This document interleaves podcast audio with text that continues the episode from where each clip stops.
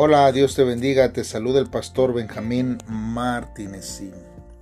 Bueno que este día has decidido poder escuchar este devocional que seguramente nos ayuda para poder meditar en la palabra de Dios día a día.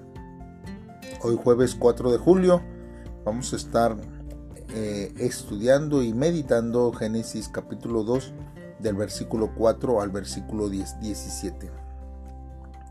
Y como título, este devocional tiene el hombre al servicio de la creación. La palabra de Dios dice de la siguiente manera. Estos son los orígenes de los cielos y de la tierra cuando fueron creados, cuando Jehová Dios hizo la tierra y los cielos.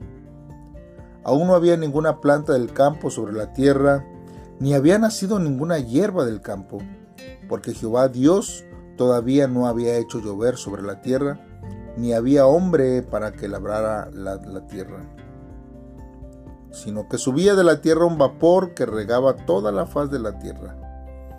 Entonces Jehová Dios formó al hombre del polvo de la tierra, sopló en su nariz aliento de vida, y fue el hombre un ser viviente. Jehová Dios plantó un huerto en Edén, al oriente, y puso allí al hombre que había formado. E hizo Jehová Dios nacer de la tierra todo árbol delicioso a la vista y bueno para comer. También el árbol de la vida en medio del huerto, y el árbol del conocimiento del bien y del mal. Salía de Edén un río para regar el huerto, y de allí se repartía en cuatro brazos. El primero se llama Pisón, es el que rodea toda la tierra de Javila, donde hay oro. El oro de aquella tierra es bueno, y hay allí también bedelio y ónice. El segundo río se llama Gijón, es el que rodea toda la tierra de Cus. El tercer río se llama Hidikel, es el que va al oriente de Asiria. El cuarto río es el Éufrates. Tomó pues Jehová Dios al hombre y lo puso en el huerto de Edén, para que lo labrara y lo cuidara. Y mandó Jehová Dios al hombre diciendo, de todo árbol, del huerto podrás comer, pero del árbol del conocimiento del bien y del mal no comerás, porque el día que de él comas ciertamente morirás. Bien hermanos, pues vamos a meditar en este día acerca de estos versos de la Biblia. Hoy vamos a hablar acerca del hombre y el trabajo y del cuidado que Dios tiene hacia nuestra vida. Miren hermanos, así como Dios creó al mundo, el hombre también tiene una labor. Cuando nosotros vemos en el versículo 5 esta frase que dice, ni había hombre para que labrara la tierra, ahí está diciendo que había la necesidad de la creación de la humanidad. Labrar la tierra en hebreo contempla la acción de trabajar. En el capítulo 2 se describe la situación antes de la caída del hombre. En ese sentido, hermanos, el trabajo procede al pecado original. El hombre preserva la creación mediante su labor. Aunque en la actualidad existe un concepto errado sobre el trabajo y la gente sueña con no tener que ir a trabajar, esta labor tiene un sentido positivo. Trabajar es la voluntad de Dios. Muchas veces nosotros pensamos que el trabajo viene a consecuencia del pecado, que el trabajo es parte de, lo malo que el hombre hizo. Fue un castigo de parte de Dios para que el hombre eh, pudiera trabajar. Mas sin embargo nosotros vemos que desde el principio la tierra necesitaba ser labrada, la tierra necesitaba ser trabajada. Y ahí por eso en el verso 5 dice que no había hombre para que labrase la tierra. Y esto, hermanos, nos indica, hermanos, que hay un propósito de parte de Dios para nuestra vida el que cada uno pueda trabajar. Por otro lado, hermanos, eh, también es difícil conocer la ubicación de los ríos que nosotros hemos visto aquí. Sin embargo, hermanos, del Edén, la Biblia nos dice que nace el río Pisón, el Gijón, el Hidekel y el Éufrates.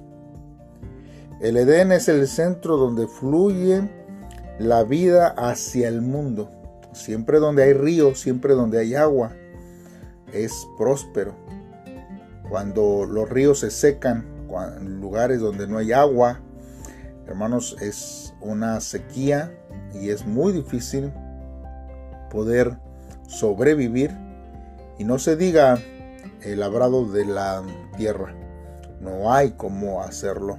Se tienen que usar métodos muy caros o sofisticados eh, que hace que todas las cosas se encarezcan. Y en este tiempo nosotros hemos visto que debido a la escasez del agua, eh, todos los insumos que provienen de la tierra se encarecen cada día.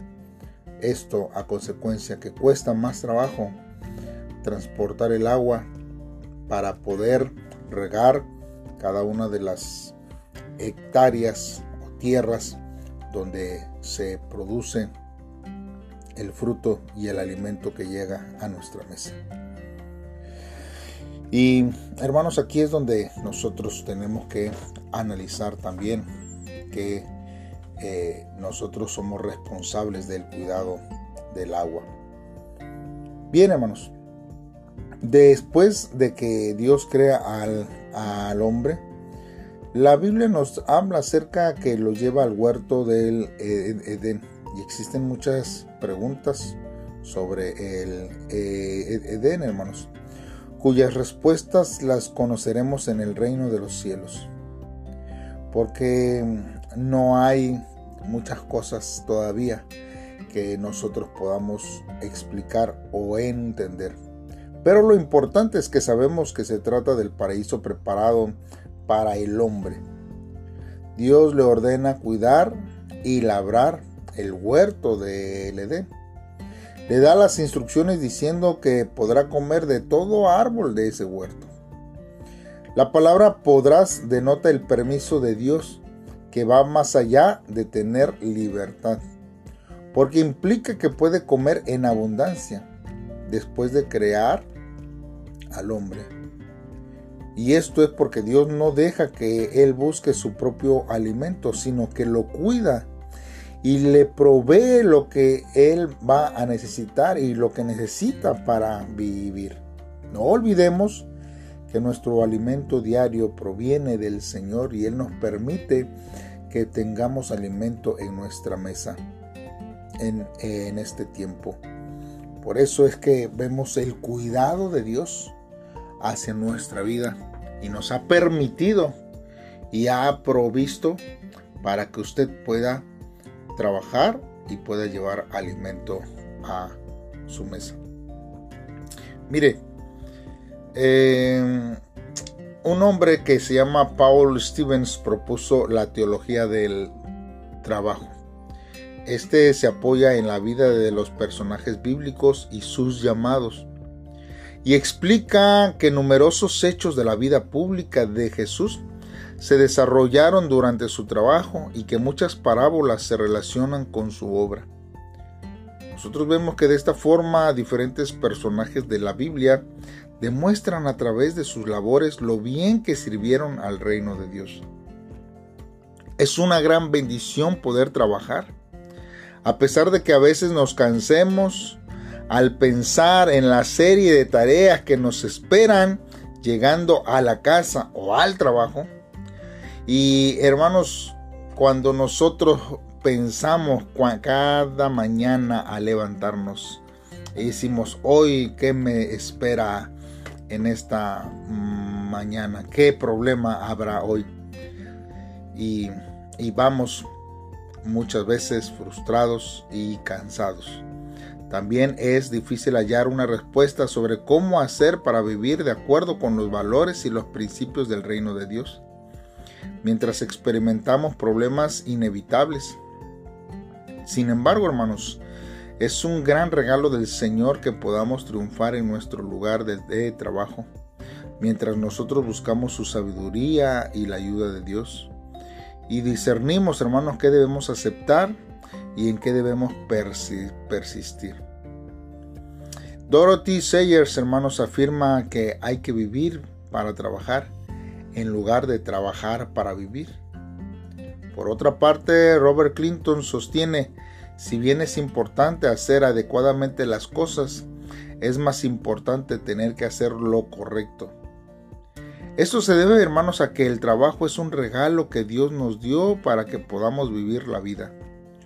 Cuando lo comprendemos de esta forma, el esfuerzo de nuestra vida será una bendición que se consumará, hermanos, con la promesa de la presencia de Dios en nuestra vida y podemos disfrutar con gozo, hermanos, del fruto de nuestras manos.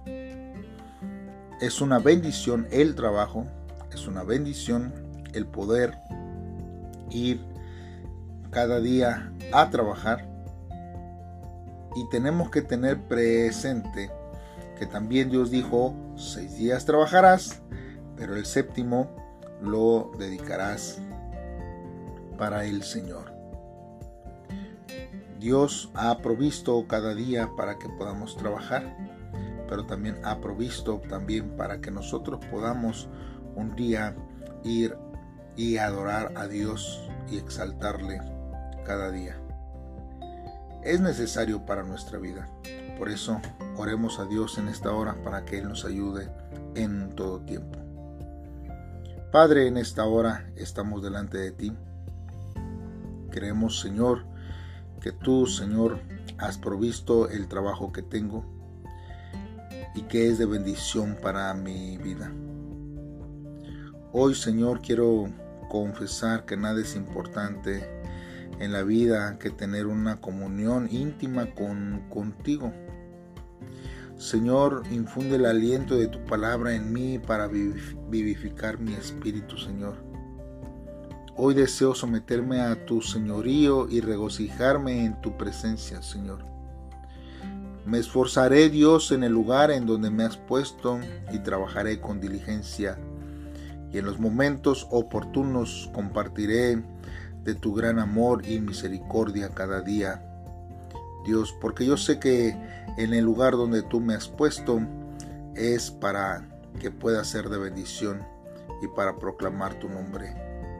Ayúdame a verlo de esta forma y no que sea, Señor, como una carga para mi vida. Dios, gracias porque tú eres soberano y me das la oportunidad de hacerlo en este tiempo. En el nombre de Cristo Jesús te lo pido, Dios. Amén. Dios te bendiga y espero que este devocional sea de bendición para tu vida. Compártelo con amigos y familiares y te esperamos mañana en un devocional más. Dios te bendiga.